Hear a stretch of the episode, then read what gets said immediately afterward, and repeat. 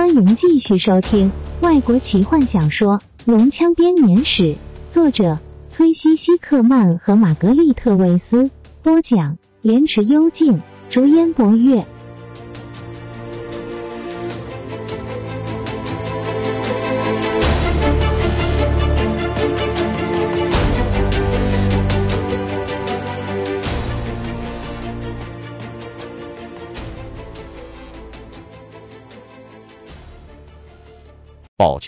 卡拉蒙尴尬地说。我不小心弄掉了我的胸甲。坦尼斯打了个大呵欠，重又躺回毯子里。眼前泰索和夫帮忙卡拉蒙穿戴盔甲的情景，点醒了半精灵他们今天即将要面临的威胁。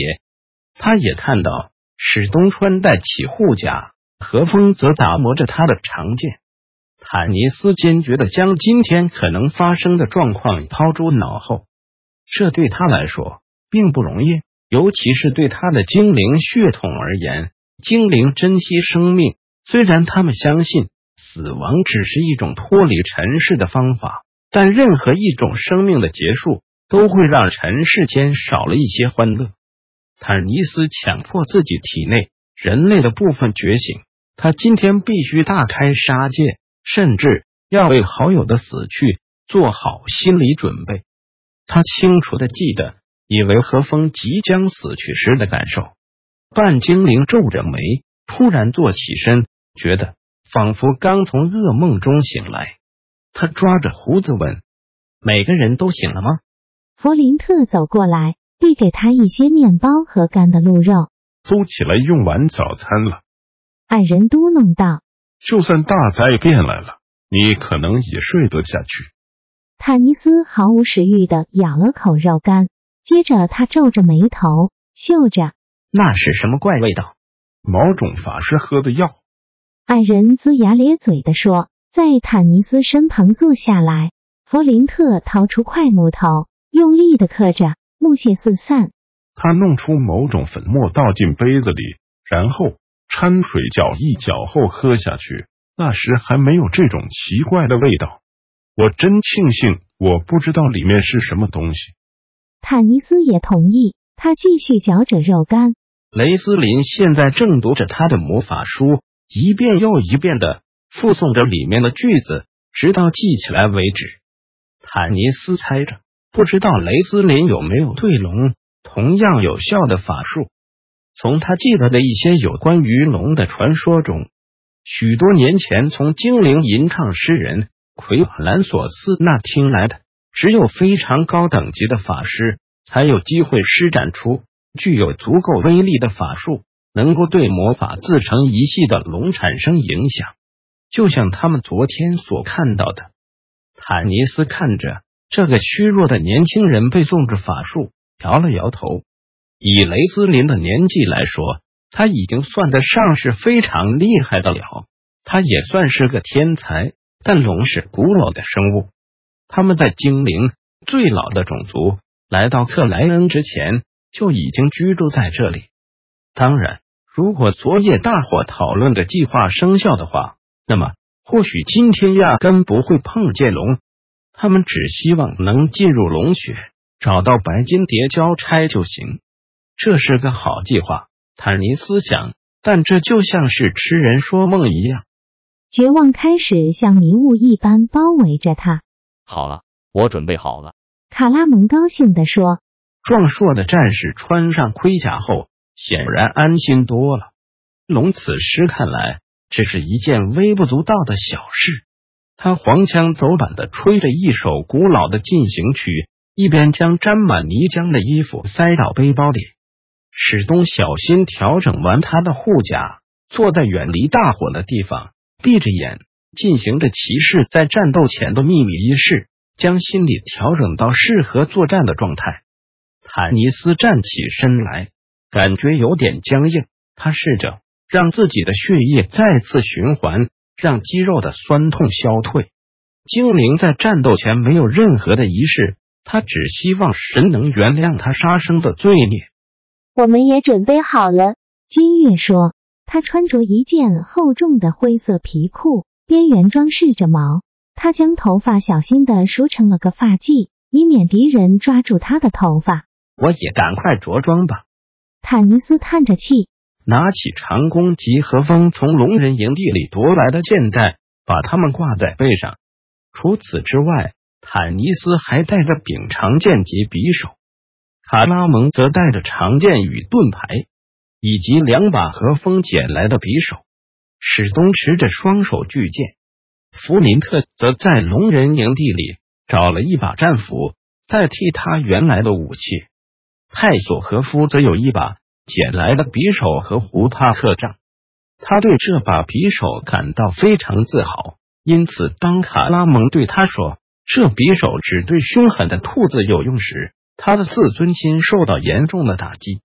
何风将长剑挂在背上，还带着坦尼斯的匕首。金月则只带着水晶杖。我们都全副武装了。坦尼斯绝望的想。不知道能发挥多少作用。大伙离开米沙坎的大殿，金月走在最后，他轻柔的抚摸着雕像，一面祈祷着。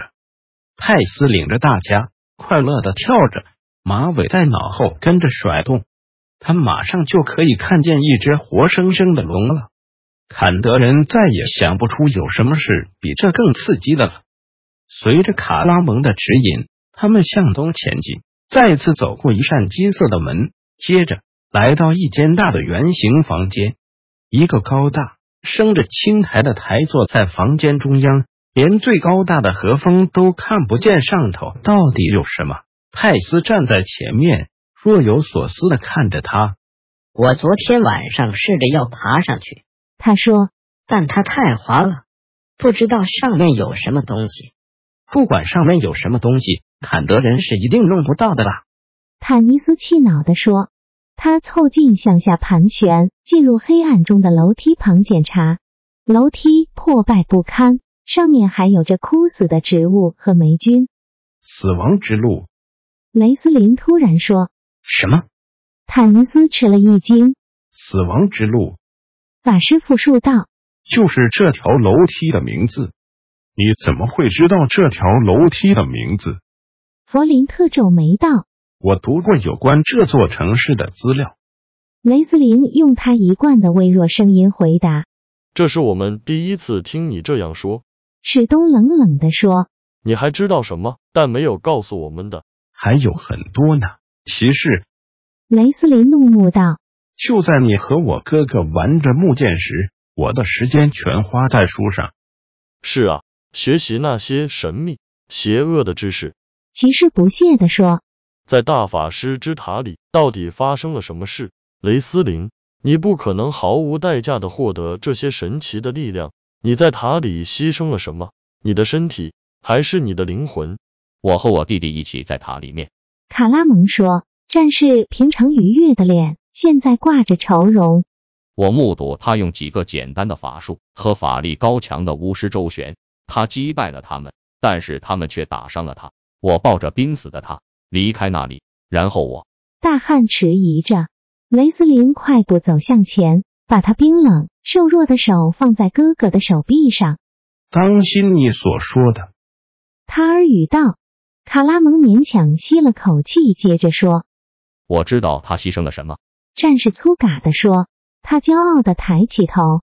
我们发誓不能告诉别人，但你我相识多年，史东布莱特布雷德。我向你保证，你可以信任我弟弟，正如同信任我一样。如果我说谎，我和我弟弟必然死于非命。雷斯林在战士发誓的时候眯起了双眼，他若有所思，面色凝重的看着哥哥。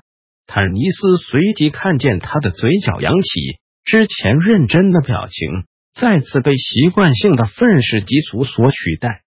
这样的转变不禁让人感到一丝寒意，因为方才顷刻间。这对双胞胎真像是同一个模子所刻的，但转眼间，两人又成了硬币的正反面。史东走向前，无声的紧握住卡拉蒙的手，接着他转向雷斯林，尽量克制自己不要露出嫌恶的表情。我向你道歉，骑士不自然的说：“你应该感谢上天赐给你如此体贴的哥哥。”是啊，我的确很感谢。雷斯林低声道。坦尼斯尖锐的看着法师，猜测他话里的讽刺是真有其事，还是自己多心。半精灵舔舔干涩的嘴唇，嘴里发苦。你可以指引我们吗？他突然问。也可以。雷斯林回答。只是我们得是在大灾变之前来到这里才行。我所看到的记载已经过了上百年的历史。大灾变时，天上降下着火的山脉，沙克沙罗斯被丢下悬崖。这座楼梯因为没被破坏，所以我才认得出来。至于底下，他耸耸肩，楼梯通往哪里？他通往念祖厅。沙特沙罗斯过世的牧师和国王的遗体。都供奉在那里。我们快走吧。卡拉蒙说。越说只会让自己越害怕。没错。雷斯林点点头。我们得走了，而且动作要快。我们的时限只到天黑。这座城市明天就会被北方来的大军所占领。翠。史东皱着眉。你可以说你知道的很多，但你不可能连这也知道的。不过卡拉蒙是对的。我们已经停留了太久，我带头先走。他开始走下阶梯，小心翼翼的避免在楼梯上滑倒。坦尼斯看见雷斯林的眼神，一种狭窄、泛着恨意的金色眼光，跟随着史东。雷斯林和他一起下去，照亮那条路。坦尼斯故意不理史东，回头射来愤怒的眼神。他命令道：“卡拉蒙和金瑞一起走。”何风与我走在最后面保护你们。这样子的话，那我们要走在哪里？弗林特对坎德人嘟哝着，两个人跟在金月和卡拉蒙后面，像平常一样走在中间，又变成别人的累赘。那上面搞不好有些好货。泰斯依依不舍的看着那个台座，显然一句话也听不进去。也许是一个可以眺望远方的水晶球。也可能是一个魔法指环，我就曾经有过一个。我告诉过你那个魔法指环的故事吗？弗林特开始呻吟。坦尼斯听见坎德人絮絮叨叨的讲着，直到两个人的身影都消失在楼梯之间。半精灵转向何风：“你应该来过这里。我们已经见到了赐给你水晶杖的女神，你有下去过吗？”我不知道。何风疲倦的说。我什么都不记得了，除了那只龙。坦尼斯闭上嘴。那只龙，每件事都归中到龙身上，每个人的脑海都被龙的巨大的身影盘踞着。一群人在面对着自克莱恩传说中所蹦出的怪物时，相形之下变得微不足道。为什么是我们？坦尼斯烦恼的想着。以前有过这样毫无英雄特质的队伍，好爱吵嘴、抱怨、争执。彼此互不信任，为了拯救人类而奋斗的网力吗？神选择了我们。本集就为您播讲到这了，祝您愉快，期待您继续收听下一集。